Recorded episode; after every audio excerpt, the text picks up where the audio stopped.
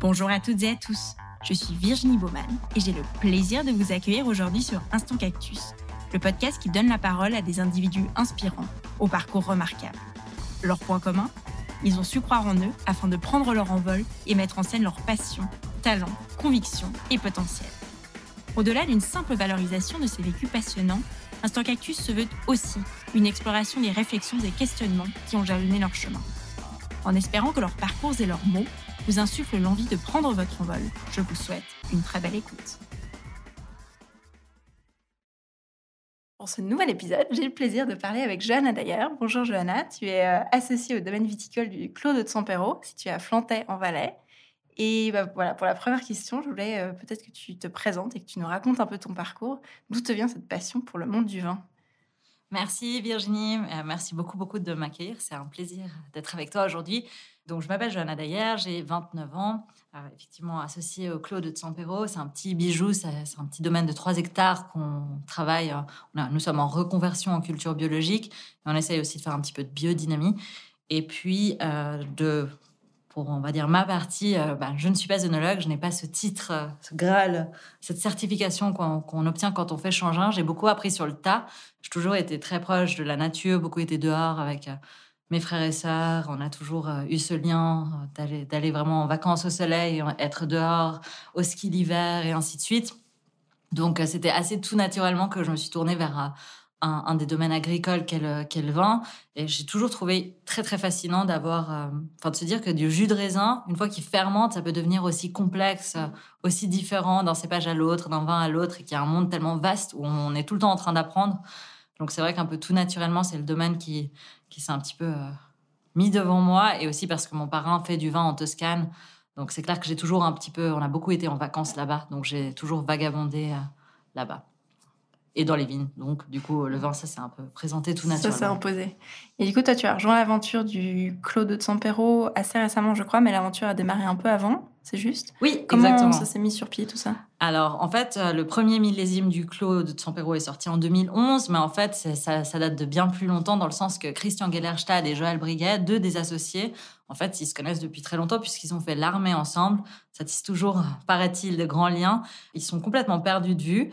Christian est parti dans le monde de la finance, travaillait euh, vraiment bah, dans une banque, a fait toute sa carrière là-bas, mais en fait, euh, avec plein de flacons sur les, qui se posaient sur ses tables, il s'est toujours dit, tout le temps quelqu'un qui est très curieux, qui est vraiment très vite passionné, il s'est dit, mais pourquoi, qu'est-ce qu'il fait aussi un petit peu la même chose que moi, bah, pourquoi il y a, pourquoi il y a ces différences de cépage, de prix, qu'est-ce que c'est que toutes ces mmh. notions de terroir? Et puis, euh, donc, il s'est toujours très vite intéressé à ça. Il est revenu en Suisse parce qu'il a fait un bout de sa carrière à l'étranger. Et puis, euh, donc, il allait faire un peu en mode hobby, euh, un cursus à Changin. Et forcément, une fois que, ça vous a piqué, la mouche vous a piqué, il fallait qu'il fasse absolument son propre vin. Et là, bah, les joies de, ce monde, c'est qu'il retombe sur Joël Briguet, qui lui a la cave La Romaine. C'est une quinzaine d'hectares, bah, justement à Flanter. Les deux caves sont un peu collées ensemble, on va dire. Et euh, lui, donc, avait fait ça tout de suite, euh, plus ou moins après l'armée.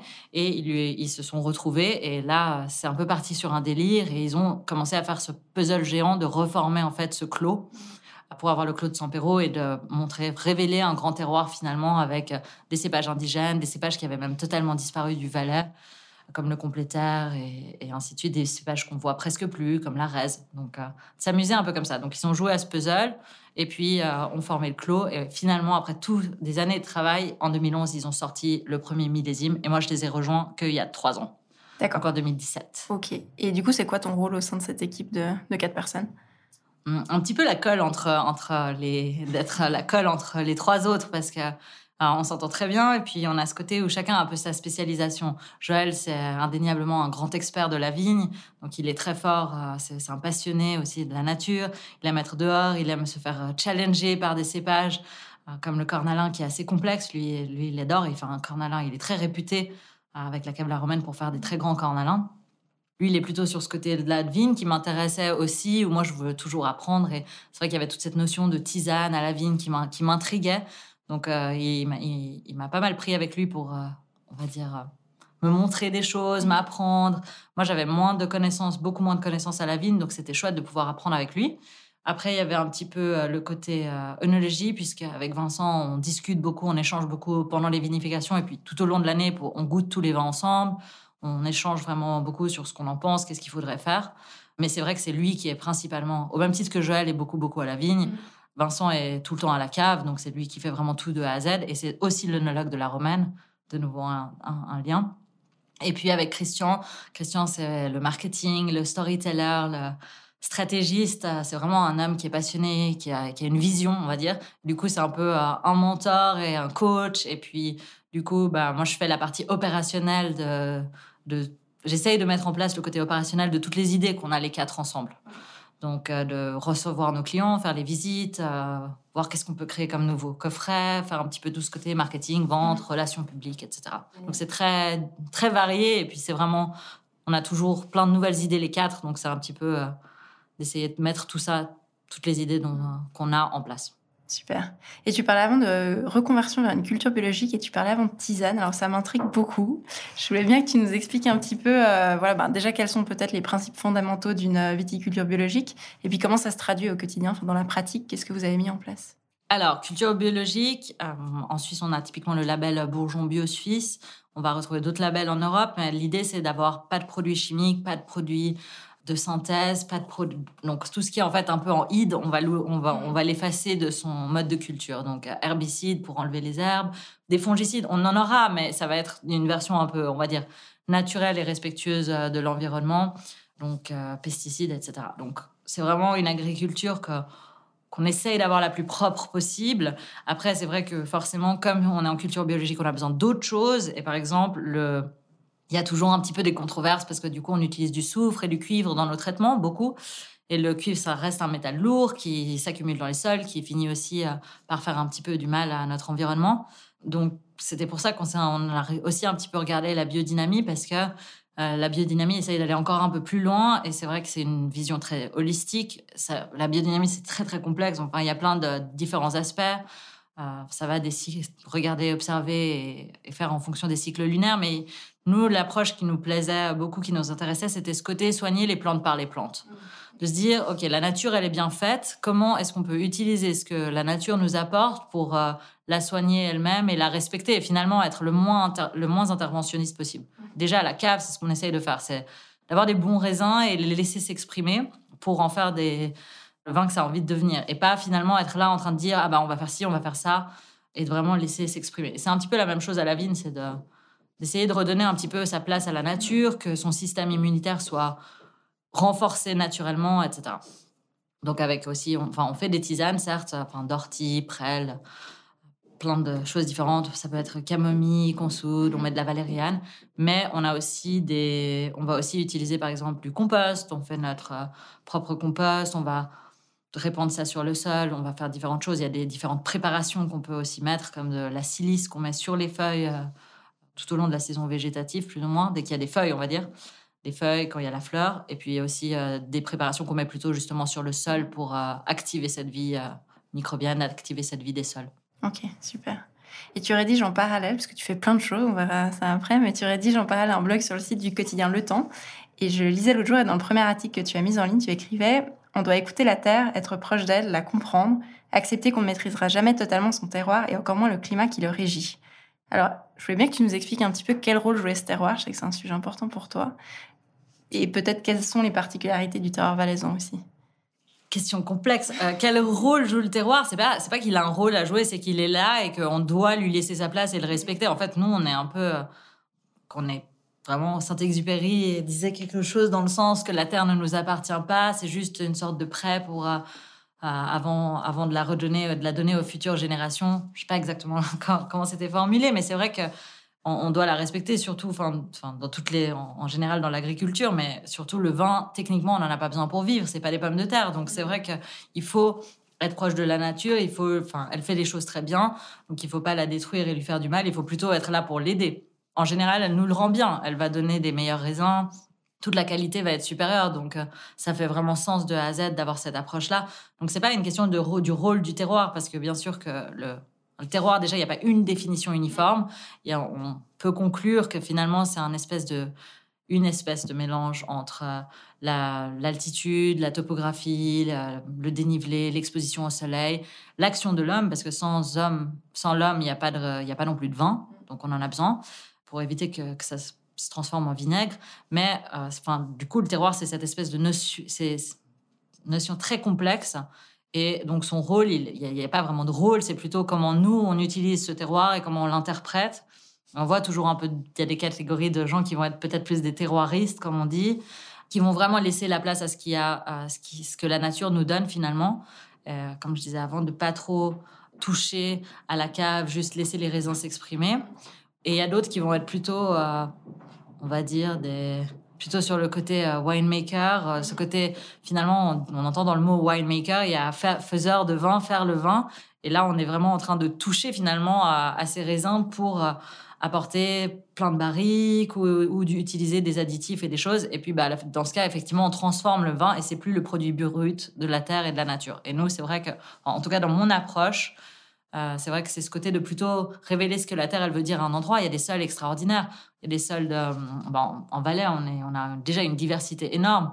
Mais c'est vrai que si on regarde, je sais pas, en Sicile, on a l'Etna, donc on est sur un sol volcanique. Ça donne toujours ce côté, euh, encore euh, hier pour une révision, j'ai goûté la tenuta delle terre nere, c'est un Nerello mascalese, c'est un cépage indigène de Sicile. Ça pousse sur sol volcanique et c'est ultra fumé chaque fois.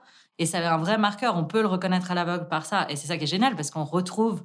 Euh, ça, le terroir va au-delà du cépage. Finalement, il s'exprime à travers un cépage. Et c'est ça qui est, c'est ça qui est génial. Et en Valais, on a plein de, différents terroirs. Donc, si on peut les isoler, puis essayer de montrer qu'est-ce que ça donne sur à, à justement pour la petite Arvine, c'est fantastique. On a du granit aussi qu'on retrouve dans d'autres parties euh, du monde, qu'on a par exemple dans le Beaujolais. On va dire surtout la zone un peu plus euh, là où on est, on a pas mal de calcaire, donc on a ces plateaux calcaires. Mais un même calcaire qui chez nous va donner un côté peut-être un peu crayeux, un peu minéral, bah, il va s'exprimer différemment parce qu'il est en altitude, qu'on est à plus de 600 mètres chez nous par exemple sur le clos, euh, qu'on a telle exposition au, soleil, qui fait telle chaleur en général, qui a telle pluviométrie en, Valais, enfin sur la zone de Sierre, on dit que c'est plus de 300 jours par année, donc plus qu'à Alger.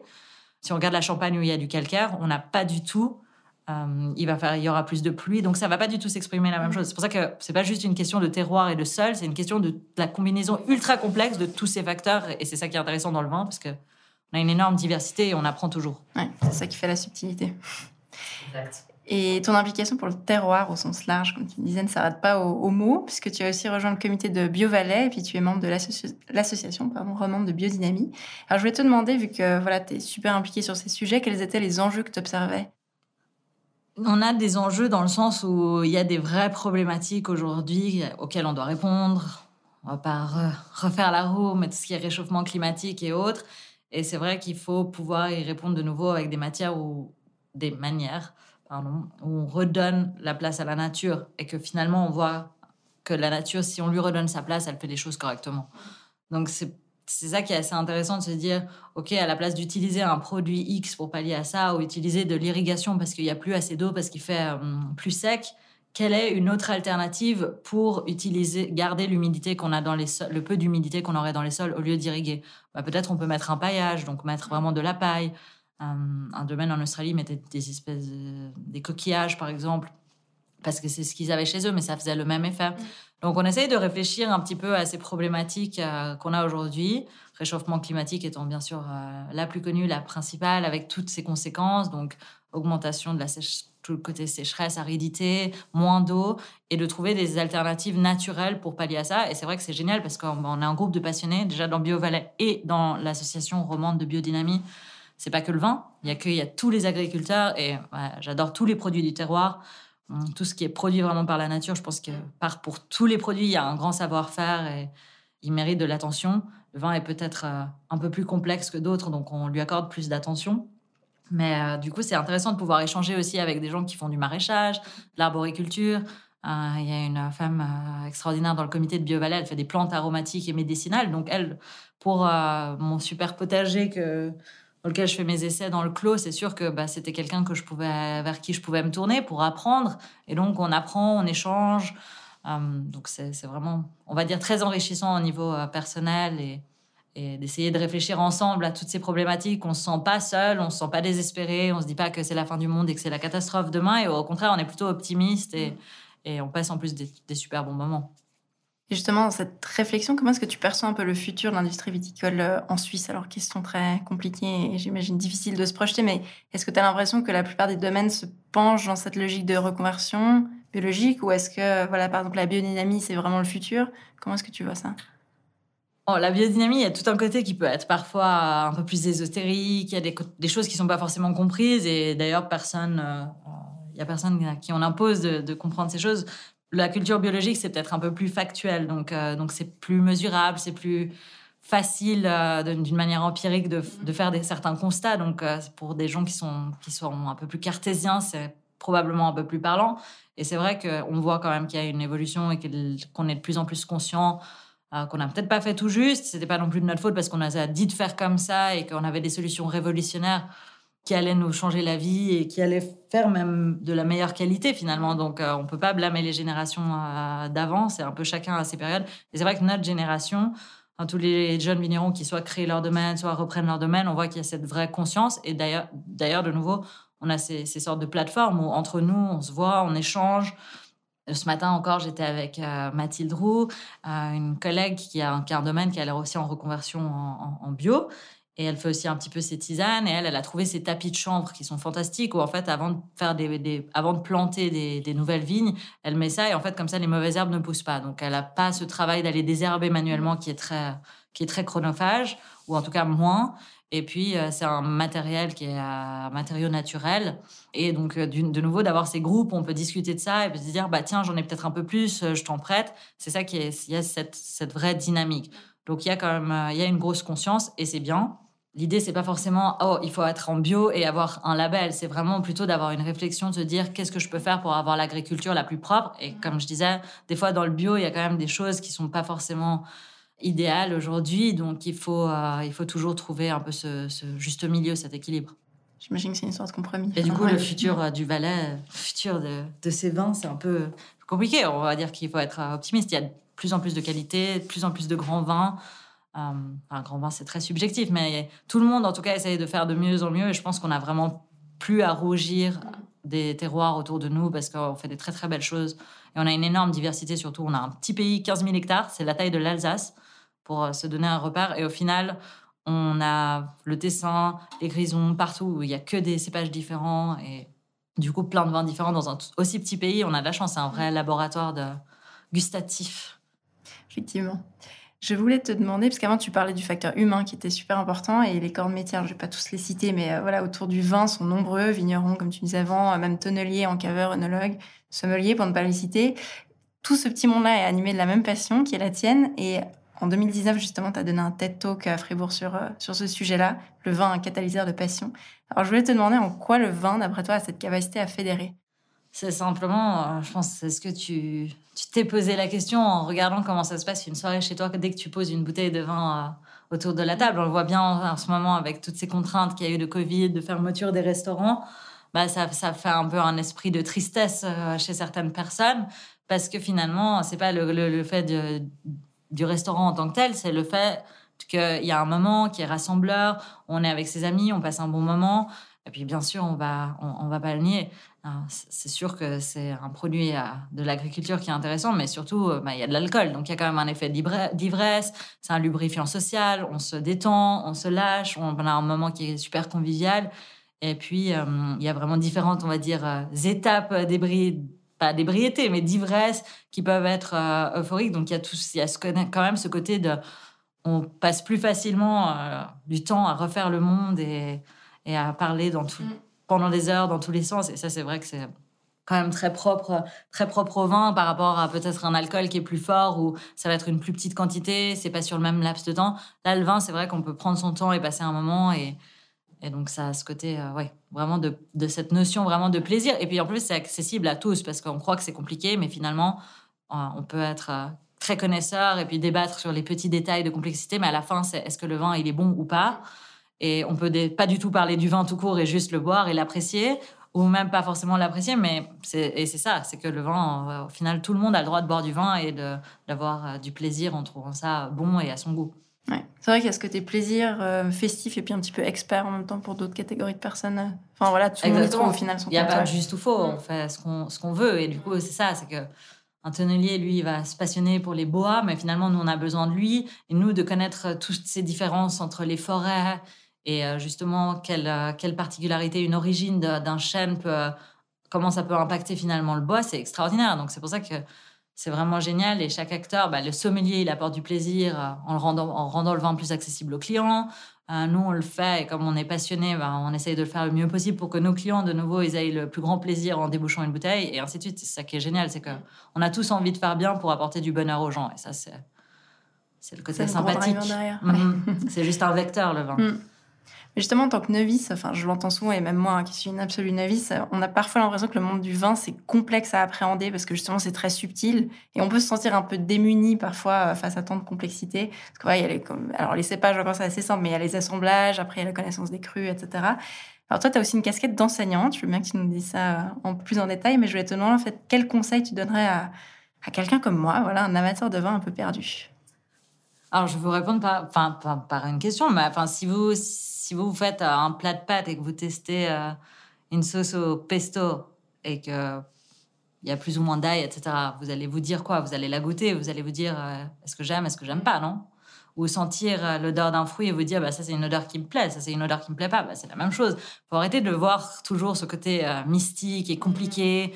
Et il faut juste se dire, bah, exactement comme un plat qu'on aurait devant soi, est-ce qu'on l'aime, est-ce qu'on l'apprécie ou pas Et c'est tout ce qui compte à la fin. Oui, bien sûr, on peut rentrer dans les détails techniques et il faut voir un petit peu ça comme un entonnoir. Au début, si on sait, bah, il y a du vin rouge, du vin blanc et du rosé, et puis il faut juste euh, s'adapter et se faire plaisir.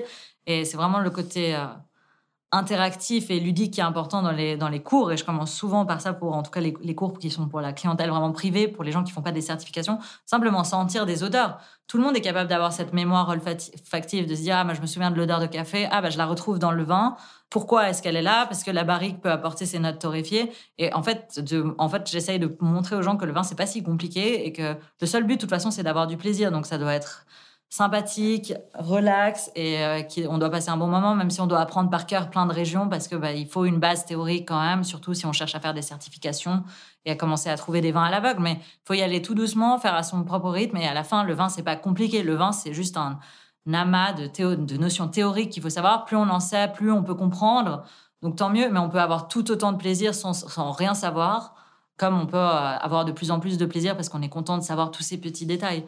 Donc, il faut vraiment pas se prendre la tête et, et rester relax et pas faire de, pas se dire que c'est compliqué. Au contraire, l'appréhender vraiment comme euh, on goûterait un nouveau fruit et se dire est-ce que je l'aime, est-ce que je l'aime pas. Ça, ça ressemble un peu à ça et j'ai des notions par rapport à, à- à ces arômes que, que j'ai là, sans se dire mon Dieu, il y a tel arôme, est-ce que je le connais ou pas? Et pas se compliquer la vie. Ouais, puis peut-être pas se laisser impressionner par euh, ou intimider par du vocabulaire. Parce qu'en fait, quand t'as quelqu'un qui est très expert en vin puis qui te, qui te vomit que des termes enfin, hyper, euh, hyper complexes où tu te sens un peu intimidé, c'est vrai qu'on n'ose peut-être pas. Mais après, c'est une question Oui, mais il y a ce qu'on appelle les, les wine snobs. Il faut pas.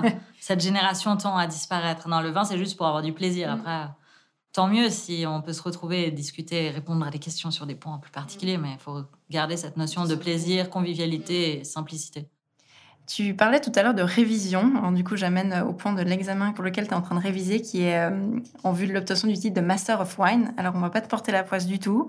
Je sais que l'examen est en plusieurs parties, et puis là, la partie qui te qui t'occupe en ce moment est un petit peu décalée à cause du Covid, mais je voulais que tu nous expliques un petit peu euh, rapidement euh, en quoi ça consistait, puis voilà, comment tu te prépares, euh, pourquoi en fait déjà tu voulais passer ce titre. Alors, le titre s'appelle Master of Wine. Et il y en a un peu plus de 400 qui ont réussi cet examen sur, sur la planète. Et bah, j'aimerais le faire simplement pour moi. C'était un peu le challenge logique de faire, un, faire sa maturité, ensuite bah, bachelor, master, et puis de continuer avec ça. Je suis un peu une éponge, j'aime beaucoup apprendre, continuer d'apprendre. Je suis un peu une grosse geek, donc c'est vrai que le vin, ça me passionnait. Il fallait que j'aille toujours plus loin.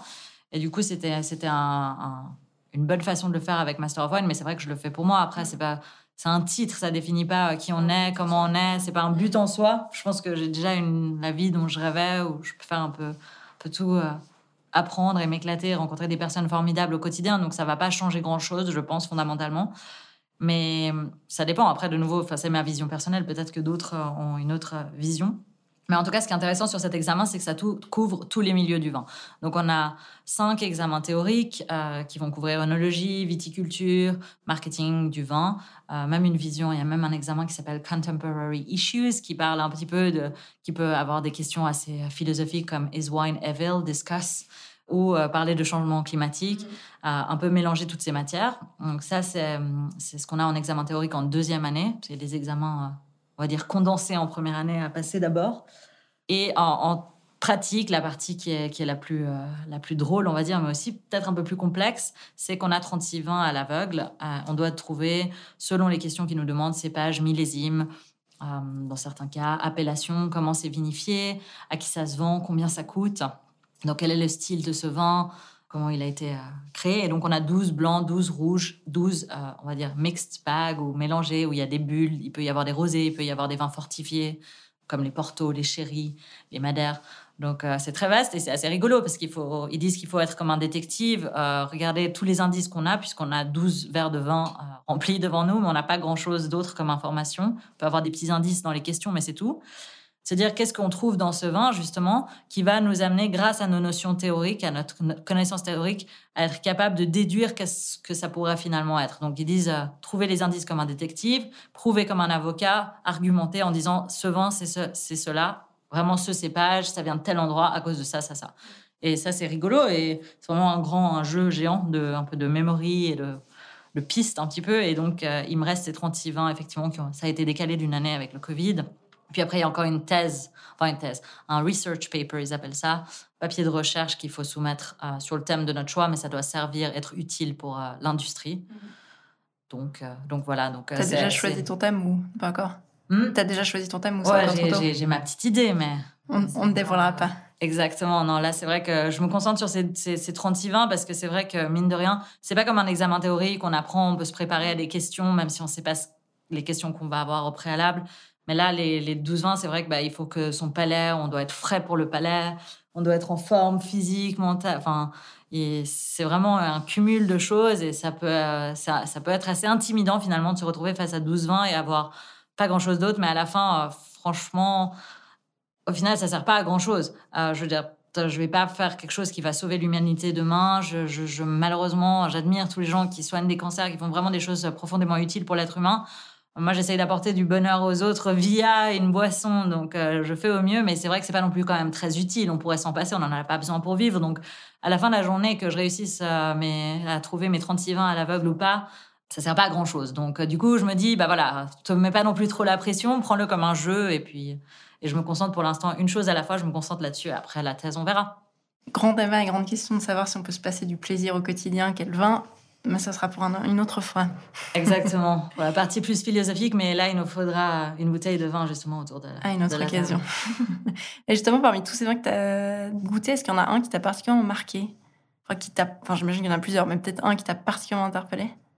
Non, il y en a rien. Il y en a enfin, plusieurs. Hmm. Il faut continuer toujours à être curieux, goûter, goûter. Moi, de nouveau, quand on a comme je suis un peu une geek maintenant, je m'amuse bien quand je vais dans des, des, pays où je goûte des choses que jamais goûté, des techniques euh, qu'on voit jamais par ici, des cépages euh, dont j'arrive même pas à prononcer le, nom. C'est ça qui est, ça qui est rigolo parce qu'on se dit, bah, est-ce que ça tombera aux examens un jour, oui ou non? On s'en fiche, mais c'est juste, euh, voilà, on se retrouve en Croatie, par exemple, j'ai adoré. Bon, on se retrouve, c'est hyper beau, c'est un lieu complètement nouveau, il y a des modes de culture différents, des cépages forcément on n'a jamais rencontré au préalable. Et donc c'est une vraie, de nouveau, découverte, plaisir, expérience. Et puis on est dans un cadre superbe. C'est aussi ça qui fait toute la notion sympathique du vin. C'est pas juste que c'est la boisson, c'est tout ce qui, qui vient autour qui, qui, crée beaucoup de plaisir et de bonheur. Donc euh, j'aime bien euh, avoir ce côté-là de plutôt continuer à beaucoup découvrir.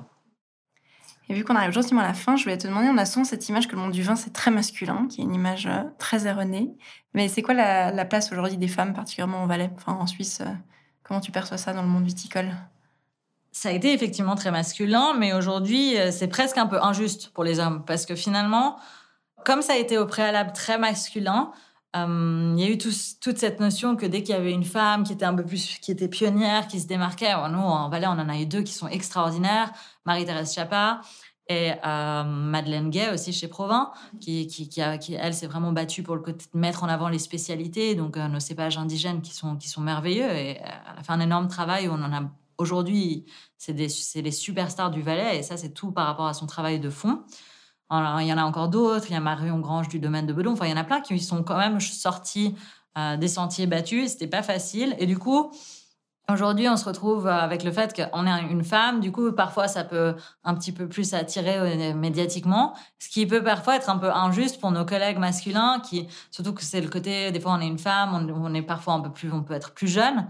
Et puis, nos collègues masculins, qui eux reprennent le domaine familial et qui font des grandes révolutions qui sont très, très intéressantes et qualitatives, bah, ils sont un peu mis dans l'ombre s'ils ne sont pas d'un domaine qui est ultra connu. Et c'est un peu injuste quelque part, parce que finalement, maintenant, c'est la, la roue a été Ouais, le déséquilibre. Ouais, il y, a un nouveau déséquilibre finalement. Donc, euh, donc on a une super belle place, on a de la chance, mais il y a aussi euh, nos collègues confrères masculins qui sont fantastiques, qui font des super vins. Et c'est vrai que c'est toujours ces mêmes discussions, comme on, quand on parle par exemple des quotas euh, de femmes, bah, c'est la même chose. Il y, a, il y a des hommes, il y a des femmes qui font des grands vins. Et puis surtout, généralement, quand on fait du vin, on n'est pas tout seul. Il y a une équipe, il y a des gens qui sont à la vigne.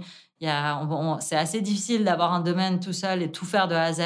Donc, c'est jamais des fois, il y, a il y a clairement un visage qui est plus mis en avant, mais c'est toujours, toujours un travail d'équipe en général, le vin. Donc, euh, donc c'est vrai qu'il ne faut pas non plus les oublier parce qu'ils font un travail euh, fantastique. Donc, euh, on fait le message à l'envers maintenant parce qu'on a eu énormément de chance d'avoir ces, ces, retours médiatiques qui, après avoir eu des femmes comme Marie-Thérèse, Madeleine qui se soient battues, bah, d'avoir ce zoom beaucoup plus sur les femmes et finalement je dis, je dis pas du tout que qu'elle ou qu'on ne le mérite pas, mais c'est vrai que oui, il faut juste que ce soit qu'il faut juste exactement. Et puis, bah, en fait, de nouveau, on revient sur ce côté de cette, cet aspect de curiosité de se dire ah tel homme, bah ou telle femme, qu'importe, mais lui, il a décidé de planter ce cépage et de faire ci, et puis il le met en amphore, et ça c'est assez atypique. Bon, l'amphore c'est pas un bon exemple parce qu'il y en a de plus en plus qui font des vins en amphore, mais peut-être il a décidé de faire quelque chose de particulier et que c'est pour ça pour mettre en avant sa passion, ce qu'il a décidé de faire, et puis le vin qui, qui en résulte, qu'il faut, qu'il faut lui donner de l'intérêt, pas parce que c'est un homme ou une mm. femme finalement. Ça, de nouveau, ça c'est finalement un, sexe, on peut dire, donc ça définit pas euh, qui on est, ce qu'on fait, mm. pourquoi on le fait. Oui, que ce soit dans le vin ou ailleurs d'ailleurs. Exact, exact. Et le mot de la fin, je voulais te demander si tu avais pu te donner un conseil il y a quelques années en arrière, ce serait quoi? Le même conseil euh, qu'aujourd'hui. C'est-à-dire Je suis trop optimiste et c'est positif d'un côté, mais euh, ça fait faire aussi beaucoup de bêtises. De toujours se dire qu'on va avoir le temps de faire X et choses, et puis après on n'arrive on n'arrive pas et on s'auto-crée des frustrations. Donc de se dire, on se calme, tout va bien. Euh, normalement, je touche du bois, on est encore là demain, et petit à petit, euh, tout va bien. J'ai envie de tout le temps faire plein de choses. Et c'est vrai que là, maintenant, c'est le cas avec notre apprentie, puisqu'elle me fait rire. Elle me fait tellement penser à moi quand j'étais plus jeune, de lui dire less is more, ne te disperse pas, fais une chose à la fois, et fais pas 50 000 trucs mm. euh, pas bien. Et c'est vrai qu'il y a toujours plein de projets intéressants. On se dit, ah, mais ça, ça peut être utile. Euh, peut-être que je peux aider quelqu'un en faisant ça et de vouloir faire le grand Saint-Bernard à toujours aider les autres, mais après, on s'en sort plus soi-même parce qu'on n'a plus le temps de faire le strict minimum pour soi. À se dire, OK, il y a ce comité, c'est génial, mais euh, tu auras le temps. Et c'est vrai que c'est assez difficile parce qu'on nous propose des projets des fois géniaux et puis on est là. Non, stop, ça suffit. Maintenant, justement, master, de dire maintenant, non, je dois me concentrer sur mes études. Il y a Master of Wine, je termine ça et puis après on verra parce que ça reste euh, l'objectif pour l'instant. Donc, euh, donc c'est un petit peu. C'était là de se dire. C'est bien d'être optimiste, mais il faut faire un petit peu la part des choses. Et c'est Auguste qui disait festina lente, c'est hâte-toi hâte-toi, mais doucement. Hâte-toi doucement. Donc, euh, c'est un petit peu, un petit peu ça. Et on conclura là-dessus. Merci beaucoup. Merci à toi. On arrive ainsi à la fin de cet épisode. J'espère qu'il vous a plu. Vous pouvez retrouver le podcast et les références de cet épisode sur le site instantcactus.com ainsi que sur les réseaux sociaux. Un grand merci à toutes et à tous pour votre écoute et je vous donne rendez-vous pour le prochain épisode.